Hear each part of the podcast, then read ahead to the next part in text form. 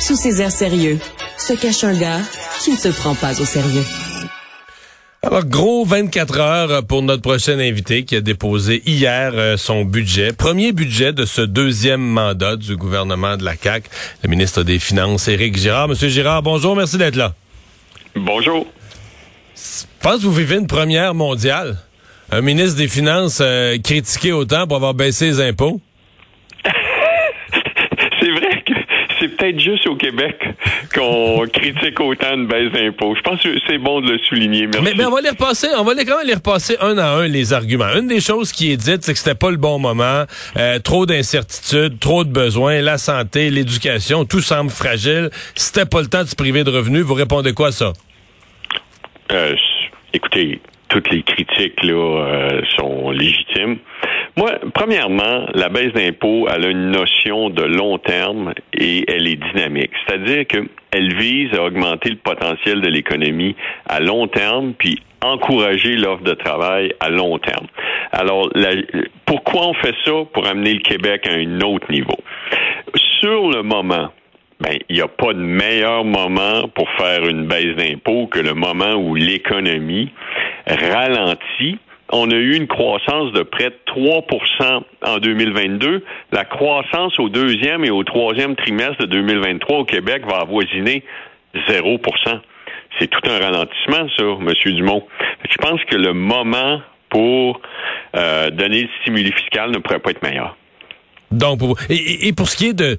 Parce que c'est là, c'est le premier réflexe. On le gouvernement se baisse ses revenus. Hein, il réduit les impôts, il baisse ses revenus. Mais là, on regarde où aurait pu aller l'argent. Il y a des gens qui pointent vers la santé et l'éducation. Est-ce que c'est des domaines que vous avez sous-financés? Pas, pas du tout. Euh, c'est si euh, la santé a été financée à plus de 6% par année depuis qu'on est au pouvoir. L'éducation, même chose. Et puis, c'est important de le dire, là, la façon qu'on a structuré la baisse d'impôts on a décidé de réduire les versements, continuer les versements, mais les réduire au fond des générations dont le seul but est de réduire la dette. On a atteint nos cibles de, dette qui ont été fixées en 2006. Là, on doit se donner de nouvelles cibles. On est à 37,5% de dette nette par rapport au PIB. On vise, nouvelle cible, 30% le niveau moyen de la dette nette au Canada. 37,5, on s'en va en 30. On dit, on va le faire doucement en 15 ans, un demi pour cent par année. S'il n'y avait pas eu de baisse d'impôts, on aurait pu le faire en 10 ans. Alors, ce qu'on a fait, c'est qu'on a isolé la baisse d'impôts du niveau de service. La baisse d'impôts est contre une réduction de la vitesse à laquelle on diminue le poids de la dette. Je vous parle là, puis je, regarde euh, Bloomberg News, c'est marqué Québec cut taxes, slows debt reduction. C'est exactement ça. On réduit la vitesse à laquelle on va diminuer le poids de la dette dans l'économie. Le, est-ce que ça va avoir un, impact? Parce que on entend ça aussi. Ah ben là, c'est ça, ça change pas grand-chose, quelques centaines de dollars. Là, on le ramène par paye, on le ramène par jour. Ça fait, je sais pas, 20 pièces par paye, 30 pièces par paye. Ça va-tu vraiment changer la vie? Euh, euh, Sous-entendu, bon, on aurait été mieux de laisser faire tant qu'à laisser un petit montant comme ça sur chacune des payes. On aurait été mieux de laisser faire. Supposons là que vous gagnez euh, 60 000 par année, votre réduction d'impôt c'est 400 dollars. Ok, mais c'est pas 400 dollars cette année puis c'est fini là. C'est 400 dollars pour les 40 prochaines années que vous allez vivre. C'est 400 dollars récurrents, c'est permanent. En plus, il n'y a rien qui vous oblige à gagner le même salaire l'an prochain. Là. Vous pouvez augmenter votre salaire et avoir une baisse. C'est le cas de la plupart des gens là. Qu'est-ce que vous voulez dire? Non, j'ai dit c'est le cas. La plupart des gens, leur salaire veut dire si on n'a pas de malchance dans la vie, plus on vieillit, plus les années avancent, plus on a une promotion à job ou plus. On Donc, votre 400 dollars là dans trois ans, ça va peut-être être 600. Puis rien qui vous empêche que vous soyez à 800 dans sept ans. C'est hmm. vraiment dynamique et permanent. Euh, dans votre, euh, je relisais ce matin l'engagement électoral de la CAQ. D'abord, on va le dire, la, première partie s'est réalisée telle quelle, mot à mot, c'était ça, le réduire d'un pour cent les deux premiers paliers. Mais ce que ça disait aussi, c'est de réduire euh, de 2,5% donc un autre pourcent et demi là, euh, dans les dix années suivantes. Euh, là, les dix années suivantes, là, ça devient long. Il en reste neuf. Après votre budget d'hier, il en reste neuf. Mais est-ce que ça se pourrait, est-ce que ça pourrait se faire euh, à l'intérieur du présent mandat? Est-ce qu'on pourrait avoir un autre, par exemple, un autre demi-point ou un autre pourcent? Je vais, vous donner la condition. on a la définition d'équilibre budgétaire la plus stricte au Canada. Nous, c'est après contribution euh, au Fonds des générations. Là, on va verser 3 milliards au Fonds des générations en 2027-2028. Alors, si nous revenons à l'équilibre budgétaire avant 2027-2028, il pourrait avoir d'autres réductions du fardeau fiscal. Mais donc, si l'économie va mieux, c'est nécessaire de revenir à l'équilibre budgétaire. Là, on a un plan de retour à l'équilibre budgétaire. C'est 5, 4, 3, 2, 1, 0. Déficit l'an dernier, 5, cette année 4, l'an prochain 3. 2027-2028, zéro. Si on réussit à le faire avant, on pourra considérer d'autres réductions du fardeau fiscal. Donc, si l'économie va mieux, si l'argent rentre dans les coffres du gouvernement, si on a différents facteurs positifs, ça pourrait être imaginable. Si les risques qu'on observe se matérialisaient pas, par exemple. OK. Le, notre collègue Isabelle Maréchal, euh, qui je fais une chronique quotidienne, euh, était déçue de ce qui a été investi en santé mentale. Elle avait l'impression, M. Legault en avait parlé la semaine passée avec tous les événements tragiques qui ont marqué le Québec récemment. Euh, est-ce que 27 millions, c'est une somme, c'est une somme à la hauteur des, des attentes à votre avis? Bon, il faut bien le dire là en santé mentale, c'est 200 millions qu'on met, là, parce qu'il faut inclure la dépendance et l'itinérance, parce qu'il y a souvent des problématiques euh, connexes. Là. Et euh, le 200 millions, c'est sur 5 ans. Et ça s'ajoute aux milliards qu'on a annoncés dans le dernier mandat. Donc, on peut dire, là, permettez-moi de faire une moyenne, qu'on a augmenté à peu près le financement de la santé mentale de 200 millions par année depuis qu'on est au pouvoir. Et puis, le financement total, c'est à peu près 2 milliards. Fait qu'on on l'a augmenté significativement. Et puis, ce qu'on fait avec le ministre Carman, sa stratégie, parce que moi, je lui ai parlé euh, fréquemment. Le ministre Carman là, et moi, on est entrés en politique au même moment. Là. On a décidé de se lancer avec le, premier ministre Legault ensemble. Il a une approche pluridisciplinaire.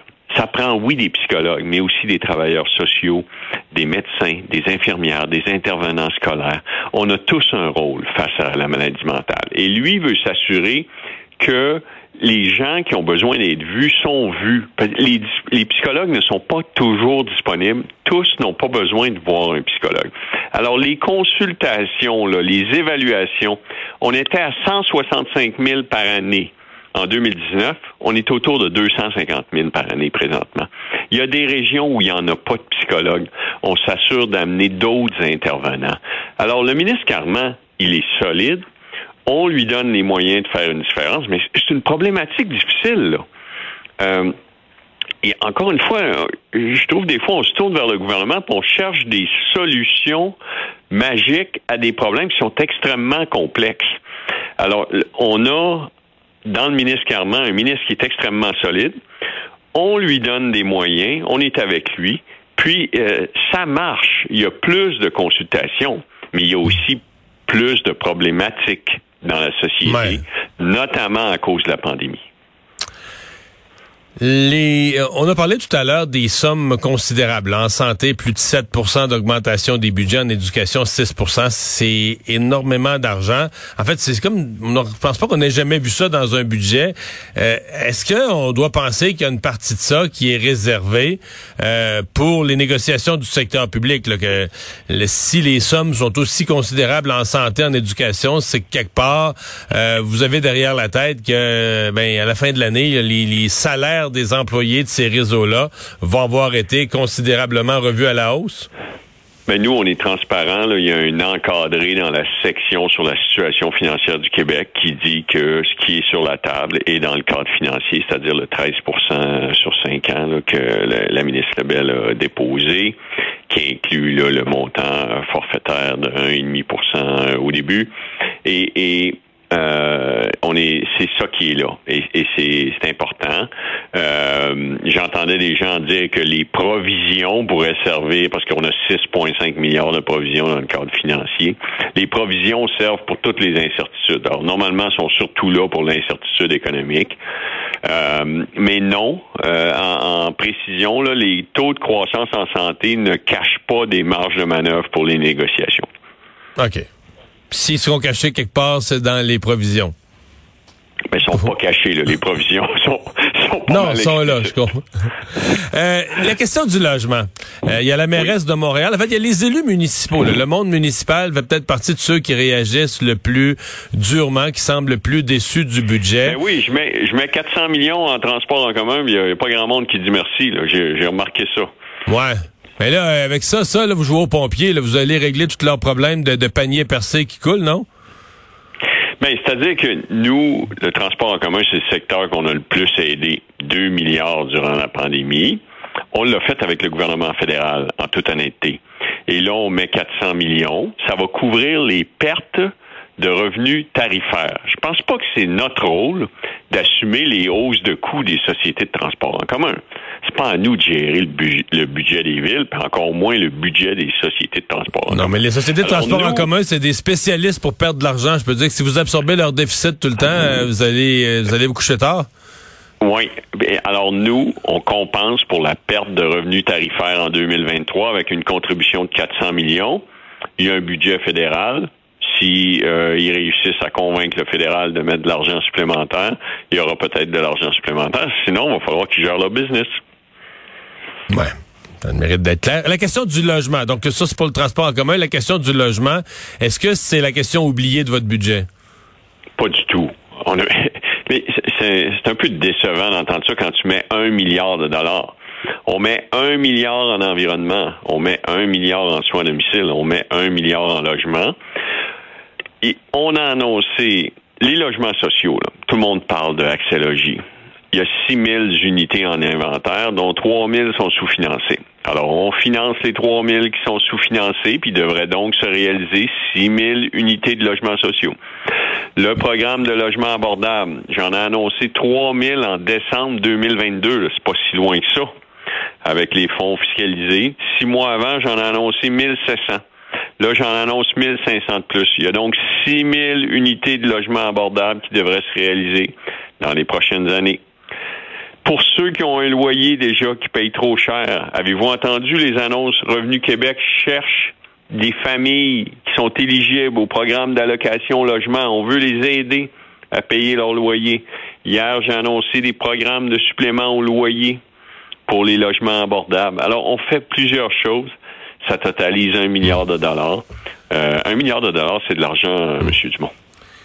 Vous m'avez parlé des les logements sociaux, puis tout ça, vous m'avez donné des, des, chiffres de combien pourrait se réaliser, mais vous, vous, vous êtes l'argentier, vous mettez l'argent de côté pour des projets, vous dites, moi, je l'ai mis l'argent. Ils se réalisent-tu, les projets? Parce qu'on entend, par exemple, prenons Montréal, parce que c'est la mairesse qui vous critique durement, on entend quand même qu'il y a certains projets qui seraient financés, que l'argent serait là, mais les projets sont embourbés dans l'urbanisme, puis le plan, puis s'ils se font pas. Euh, est-ce que ça, vous avez conscience de ça, qu'il y a des projets pour lesquels vous, l'argent est là, l'argent est disponible, les projets sont financés, mais ils se font pas pour d'autres raisons? Ben, c'est-à-dire que moi, il y a cinq budgets, j'ai mis de l'argent dans l'inventaire des logements sociaux d'accélologie qui se qui se réalisaient pas pour qu'ils se réalisent. Cinq ans plus tard, je mets un milliard, dont 330 millions pour réaliser l'inventaire d'accélologie qui se réalise pas. Alors, euh, je dis pas que c'est facile, mais je peux vous donner cinq ans d'expérience en politique. J'en ai pas une de plus. Je peux vous dire que plus il y a de parties prenantes dans un dossier, plus c'est long.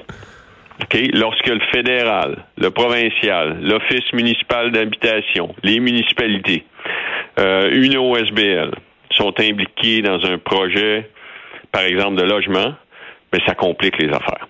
C'est pour ça qu'on a créé un nouveau programme, le programme de logement abordable Québec, où on donne des subventions à des constructeurs privés pour réaliser des logements.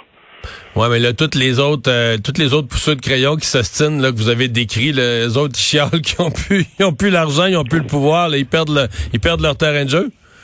Mais hier, il y en avait plus deux, là. Ah, OK. Monsieur le ministre, merci d'avoir été avec nous. Merci beaucoup. Au revoir. Au revoir.